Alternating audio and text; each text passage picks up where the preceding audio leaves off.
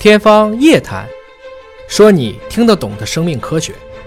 欢迎各位关注今天的天方夜谭，我是向飞，为您请到的是华大基因的 CEO 尹烨老师。诺贝尔奖的颁发呀，引起了很多朋友的一个关注。那么今年的诺贝尔奖呢，被说成是发了三次的生物学奖。为什么坊间会有这样的说法呢？那今年非常有意思啊！其实诺贝尔没有一个生物奖，它第一个呢是叫做生理学和医学奖。我们前两天讲过了，主要是免疫治疗的相关的贡献。那么十月二号所颁布的这个物理学奖，它是颁给了这个激光。但是呢，它这个激光呢，它是一种光镊技术啊，用这个激光做一个镊子，可以去应用在移动这些生物大分子、病毒或者是细胞。所以你看，这是一个物理学在生命科学领域的应用。而昨天下午呢，出来的这一个化学奖，那么一个就是这个酶的一个定向的演化啊，还有一个呢，就是去研究了多肽还有抗体的噬菌体展示技术，颁发给了这么三个相关领域的内容。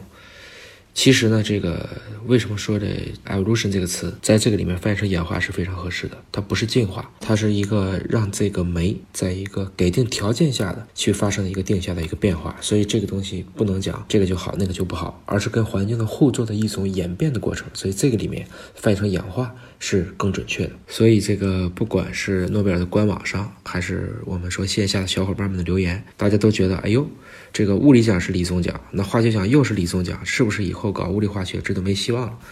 最搞笑的朋友们写了这么一个段子啊，说数学是火，点亮物理的灯啊，物理是灯，照亮化学的路，化学是路，通向生物的坑，生物是坑，埋葬了博士生。直到今年诺贝尔出来了，大家才明白，原来单纯搞物理化学都搞不下去了，大家一定要把物理化学的内容应用在生命科学领域当中，才能有机会去得大奖。物理奖有哪些是生物学方向的应用啊？今年的这个物理学奖啊，一半是给了这个光镊啊。什么是光镊呢？那就是说它可以把这个激光聚焦啊，我们叫聚焦光束，产生一种力。这个力只能够去移动微小的物体，去移动一些分子。所以在这些颗粒级的物质，在这种微纳米的科学，还有生物和医药当中，其实是获得了一个广泛的应用。那么另外一半呢，实际上是授给了一名法国科学家和一位加拿大的女科学家，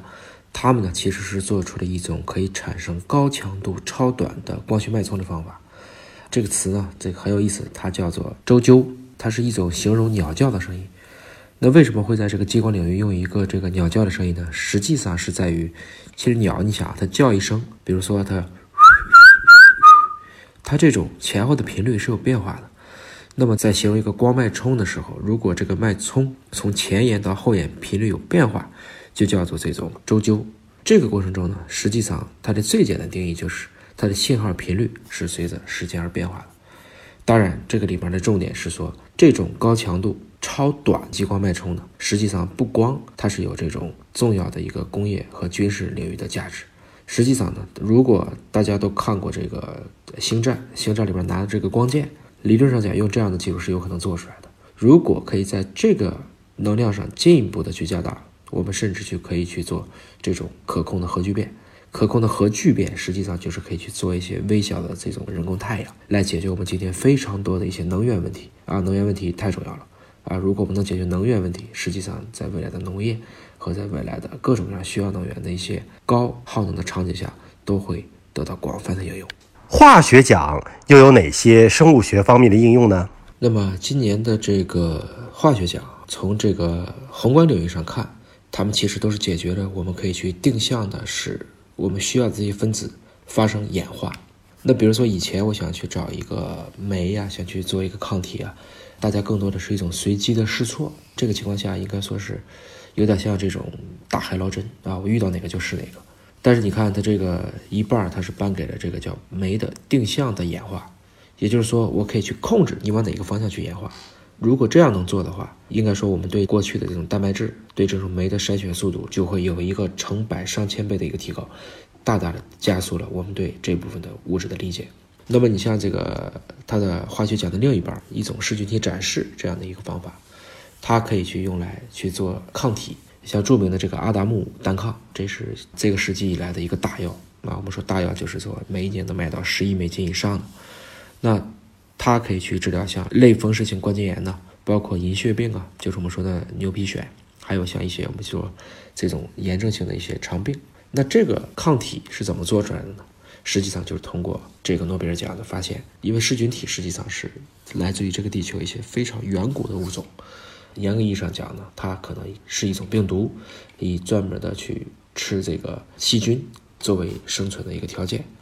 但是我们连这样的一些生命都可以使它成为一种工具，来为人类的医学和生命科学的研究做出贡献。那么这个就是今年的诺贝尔化学奖的另一半啊，就这个噬菌体的展示技术。实际上它是给出了一个基因型和这个表现型，我们说的就是这个蛋白或者是这种短肽的一些相关的一个连接，可以根据它的表现型直接去筛选相关的基因，然后形成一个快速的一个周期。所以它们其实都是去控制了我们这种原来以为必须是一个辐射状发生的随机进化的过程，今天可以使得更多的有一个定向的感觉。我们可以去定向的让这些小分子对我们的这个研究大大提高了这个研究的速度和相关的进展。另外值得一提的呢，这个弗朗西斯啊，就是化学奖的前一半的这个获得者，她又是一位女科学家，所以今年呢，在物理和化学两个诺贝尔奖当中，又有两名女性科学家获奖，这个对于整个科学界，特别是对女性科学家，是一个非常欢欣鼓舞的过程。这种交叉的学科频频获奖，对我们有什么样的启示啊？我们都已经看见了啊，其实，在一百年前，就是在上一个世纪的这个时候，应该说理论物理和量子物理，特别是理论物理是有一个长足的进步和发展。量子物理在这个时候已经开始出现它的端倪，而化学呢，其实更早一点，它实际上呢是在分子和原子层面所统计的一些规律。我们说化学基本上是在元素这个层面上研究这个世界的本源，而物理呢？则到了元素内部，从原子从原子核里面的这个质子、中子到电子，这是叫经典物理的内容。然后再进一步往下去分，我们可以看见夸克。我们现在讨论更小的一些基本粒子，这是我们说量子物理相关的内容。而实际上，通过物理变成了原子，通过化学变成了元素，元素经过不同的组合，一旦形成了有机分子。就开始从无机向有机发生了一个大的跃迁，那么这就是我们说的今天的生命科学基本上讨论的所有的这个统一点上是在 DNA 上。那 DNA 实际上也是一个纳米分子的水平，所以为什么这几年的这几个最重要的理学的诺贝尔奖，生理学和医学奖？物理学奖、化学奖，他们实际上都是在交叉学科上，特别是把理化在过去研究的无机的一些手段，今天放到了生命科学这些有机的手段上面去用。应该说，我们对于诺贝尔留下的这笔遗产。当年可能在那个时代最受欢迎的是化学，是物理，而走到了二十一世纪，我们说这个世纪注定是生命科学的世纪。我们可以看见，是因为物理和化学，特别是工具的进步，而使得生命科学取得了一个长足的一个进展。从这个意义上看呢，虽然说学这个生命科学，学特别生物技术啊、生物科学这些专业，已经连续多少年都很难就业了，但是从这一刻来看。我们确实已经看见了生命科学的春天，可能真的到来了。我们开始去通过人类的不懈努力和科学家的持续的这种贡献，我们以前认为只能听天由命或者说上帝之手的事情，我们可以使用和掌握的更多。上世纪呢，也有一个著名的段子，特别在我上大学的时候就聊，说这个二十一世纪是生命科学的世纪。结果我在零二年本科毕业的时候，基本面临的就是失业。再去聊这句话的时候，发现原来当年是这么讲的。二十一世纪是生命科学的世纪，且主要爆发在下半世纪。但今天我们再看呢，我们觉得，虽然在这个世纪之初还没有展现出它的魅力，但是现在还不到二十年，也就是今天才是二零一八年，我们已经看见了，随着基因组学啊、脑科学呀、合成生物学呀、克隆技术啊、基因编辑技术啊这些技术的交相辉映，再加上物理和化学的翅膀。我们在这种亚原子尺度上，在这种微小的粒子的一些操控上，确实已经看见了太多可以直接借鉴过来的一些方法和应用啊！我相信生命科学的春天真的到了，我们也会预见到，在未来的这些诺贝尔的理学奖当中，应该大部分都会来自这些交叉学科。还有这个，虽然说生命的本质是化学啊，但实际上化学和生命之间其实还是有一个跃迁的过程。也就是说，虽然你把 DNA 拆了，它还是碳、氢、氧、氮和硫这些基本的元素，但是只有按照有机的方式组合起来，DNA 可以自己去复制，才赋予了生命的意义。但是如果当我们研究 DNA 重视生命的系统论，想回归到还原论的时候，那这个点上来看，对这些微观元素的性质，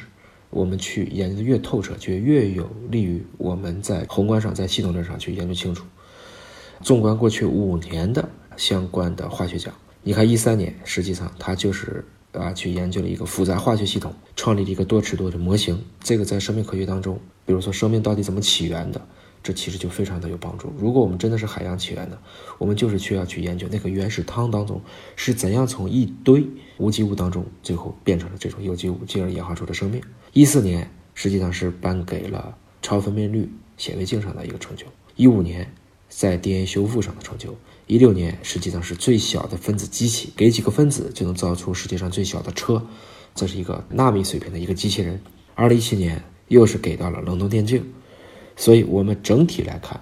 虽然说今天大家一听到化学，老理解这个脑子中啊都是化工，但实际上你看，化学在我们的生命当中，在我们的生活当中，其实它既对整个的生命科学给着很大的支撑，同时它也能够很好的去衔接起从物理到生命之间的一个重要的一个桥梁的组成部分。我想，虽然说这个时期是生命科学的时期，但是物理和化学我们都很重要。我们越来越多的复合型人才，他实际上需要的是这一种理综的。知识结构。